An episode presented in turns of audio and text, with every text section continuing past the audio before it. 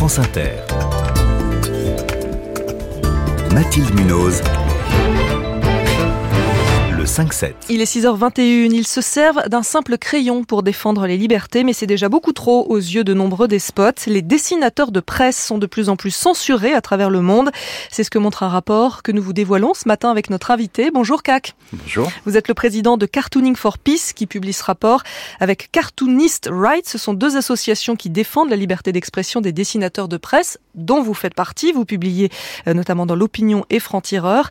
Cartooning for Peace a reçu de nombreuses alertes de la part euh, de confrères ces trois dernières années. Aujourd'hui, dans le monde, il y a une majorité de pays où s'exerce la censure?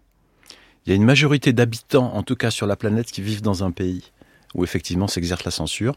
Euh, le point de bascule, c'est euh, le cas de l'Inde, où il y a encore quelques années, on pouvait considérer qu'il y avait une relative, évidemment tout c'est toujours relatif, hein, mais une relative liberté d'expression des journalistes et des dessinateurs de presse. Et l'Inde vient de basculer avec la tentative de M. Moody d'avoir une politique très nationaliste hindoue dans la liste des pays qui pratiquent couramment la censure des dessinateurs de presse. Alors qu'est-ce qui s'est passé euh, durant ces trois dernières années, puisque votre rapport se base sur 2020, 2021 et 2022 Qu'est-ce qui s'est passé pour que cette censure gagne du terrain? Est-ce qu'il y a des explications? Il y a des prétextes. C'est-à-dire? Quand vous, quand vous cherchez à mener une politique un peu dure et que, en gros, vous voulez museler les critiques, le, le but c'est de faire taire toutes les personnes qui vont éventuellement sous-entendre que ce que vous faites n'est pas bien, ou en tout cas mérite la critique. Hein. Euh, vous avez besoin de prétexte parce que attaquer des comics, ça la fout mal dans tous les pays du monde, dans toutes les cultures. Quand vous attaquez quelqu'un qui fait de l'humour, en fait, ça vous donne une mauvaise image. Donc vous êtes à la recherche de prétextes. Et là, il y a eu des prétextes magnifiques. Un, les, la pandémie, clairement, euh, qui était une occasion nécessaire de, de créer des nouvelles règles euh, à un moment donné provisoires, espérons-le, euh, pour mettre la population en sécurité.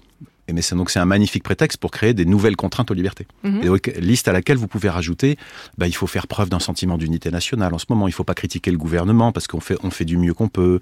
Si vous le critiquez, vous allez créer un sentiment de sédition, d'inciter des gens à ne pas suivre la politique, etc. Donc un, la pandémie, et deux, euh, la montée en puissance de l'internet et de la désinformation. Elle aussi qui mérite d'être combattu, bien entendu, dans tous les pays du monde. Mais qu'est-ce que c'est qu'une fausse information? Est-ce que quelqu'un qui critique la politique du gouvernement, est-ce que c'est quelqu'un qui véhicule de fausses informations? Mmh. Vous voyez, la ligne, la ligne est, est, est, est, floue. Et donc ça, ce sont des prétextes magnifiques pour eux. Vous avez cité l'Inde. Euh, dans votre rapport, évidemment, vous parlez, euh, vous donnez beaucoup d'autres pays, la Russie, la Turquie, euh, Cuba. Vous dites que c'est le pire pays d'Amérique latine en matière de liberté de la presse. Et vous dites aussi, comme l'Inde qui a basculé ces dernières années, la Jordanie aussi a beaucoup changé. Dans le mauvais sens. Oui, on, on, voit une évolution qui est inquiétante euh, effectivement en Jordanie, qui est un des pays dont on considère dans cette zone euh, qu'il est plus proche des valeurs occidentales. Alors il faut mettre des guillemets partout, mmh. hein, c'est quand même des cultures assez différentes. Il y a des tas de choses que vous ne pouvez pas vous permettre pour des raisons d'abord culturelles et pas de, de, pression du gouvernement. Et là, on a eu le cas de plusieurs dessinateurs, effectivement, euh, qui ont été inquiétés pour des dessins qui clairement critiquaient soit la politique de la Jordanie, soit ce qui est intéressant dans le cas des Madagages, la politique du voisin, les Émirats arabes unis. Mais ça n'a pas plu au gouvernement de Jordanie. Et en Europe, vous avez des exemples? Euh, Malheureusement, oui, il y a des exemples en Europe. Euh, le, le, plus frappant récemment, c'est Gabor Papaï, euh, en Hongrie, mm -hmm. qui, euh, pour un dessin qui au départ faisait plutôt une, une, blague sur la religion d'ailleurs, qui était plus, qui critiquait la politique du gouvernement, mais en utilisant la religion. Et en fait, c'est par ce biais la religion que le gouvernement, avec ses amis, a réussi à attaquer le dessin, euh, qui ne leur convenait pas pour des raisons politiques, mais ils ont pu par le biais de la critique de la religion et donc le respect nécessaire pour les gens qui sont croyants, attaquer le dessin et pour l'instant faire condamner le journal. Euh, cette censure, elle s'exerce de différentes manières. Hein. Ça peut aller de l'intimidation, euh, de perquisition justement pour mettre la pression. Ça va jusqu'au procès. Aujourd'hui, est-ce qu'il y a des dessinateurs qui sont en prison? Dans le monde Il y a constamment des dessinateurs qui sont en prison. Alors on est sur des petits volumes parce qu'en fait il y a peu de dessinateurs de presse dans le monde. Même en France, il n'y en a mmh. pas tant que ça. Euh, mais ce sont vraiment des, des, baromètres, les dessinateurs de presse. C'est-à-dire que quand un dirigeant, on l'a vu notamment en Turquie... Baromètre de la démocratie? Des baromètres de la démocratie, c'est ils vont toujours être les premières cibles, parce qu'ils ont le tort de non seulement parler politique, mais en plus être très critique, c'est quand même notre métier. Mais plus que des journalistes ou des humoristes? Parce que c'est beaucoup plus visible. Si vous voulez, un dessin de presse, c'est extrêmement viral. Ça se partage très très vite, c'est compréhensible en quelques secondes, et en plus ça utilise l'humour. L'humour qui est quand même le pire antidote contre la peur et donc pour tout et les despotes n'ont généralement pas d'humour. contre la peur et ben, en tout cas surtout ils veulent pas que vous rigoliez d'eux parce mmh. que c'est les faire descendre de leur piédestal évidemment. est-ce est qu'internet peut permettre de contourner cette censure cette censure d'État? Bah vous avez les vous avez les deux, c'est-à-dire que comme toujours avec le monde numérique et tous les progrès technologiques, avantage inconvénient. Avantage, c'est vrai qu'on peut tout d'un coup être exposé partout, contourner des frontières euh, artificielles qui ont été mises autour de nous. Euh, inconvénient, euh, bah, ils savent très bien les utiliser ces dirigeants, hein, les réseaux sociaux. Et donc maintenant vous avez des hordes de, de, de trolls qui vous tombent dessus, mmh.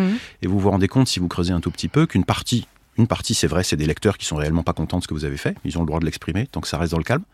Et une partie, en réalité, c'est des choses qui sont organisées par euh, des trolls qui sont organisés par les dirigeants pour créer le scandale autour d'un dessin. Et ça, on le voit de plus en plus fréquemment. C'est de là que part la tempête que vous allez vous prendre sur les réseaux sociaux. Et vous, vous en avez déjà pris des tempêtes? Vous recevez régulièrement des messages de menaces, de haine euh, liés à des dessins? À titre personnel, moi, non, non, parce que je, je, pense que les dessins que je, que je fais euh, dans l'opinion euh, sont, euh, on va dire, euh, pas très corrosifs. C'est pas, mhm. c'est pas un humour, on va attaquer. C'est c'est pas un journal qui pratique ce type d'humour. Et donc les menaces que je vais recevoir, je dirais même pas menaces, hein, les reproches que je vais recevoir, en général, en général, restent dans le cadre de ce que la loi permet. Voilà, il y a eu une ou deux menaces, mais ça reste très raisonnable par rapport à des confrères qui sont clairement identifiés et ciblés comme Charlie Hebdo systématiquement, comme Coco dans Libé systématiquement, qui, qui sont identifiés comme des gens qu'il va falloir faire tomber, ou Xavier Gors évidemment, parce qu'il est très polémique. Est-ce qu'on peut dessiner sur le conflit israélo-palestinien aujourd'hui? On peut si vous acceptez le fait que vous allez être critiqué euh, systématiquement par le camp adverse de, de du, par le camp dont vous allez vous moquer à un moment donné, vous allez critiquer. Comme on peut pas tout dire dans un seul dessin, généralement, bah, si vous critiquez la politique d'Israël actuellement, vous allez vous faire tomber dessus. Mais si le lendemain vous critiquez euh, les actions du Hamas en les qualifiant de terroristes, par exemple, vous allez vous faire tomber dessus aussi. Donc moi je pense que quand on se fait critiquer par les deux camps, c'est qu'on est au bon endroit. Merci CAC, président de Cartooning for Peace, et vous publiez aujourd'hui donc un rapport sur euh, la liberté d'expression euh, des dessinateurs de presse et cette censure donc qui ne cesse de gagner du terrain dans le monde. Il est 6h28.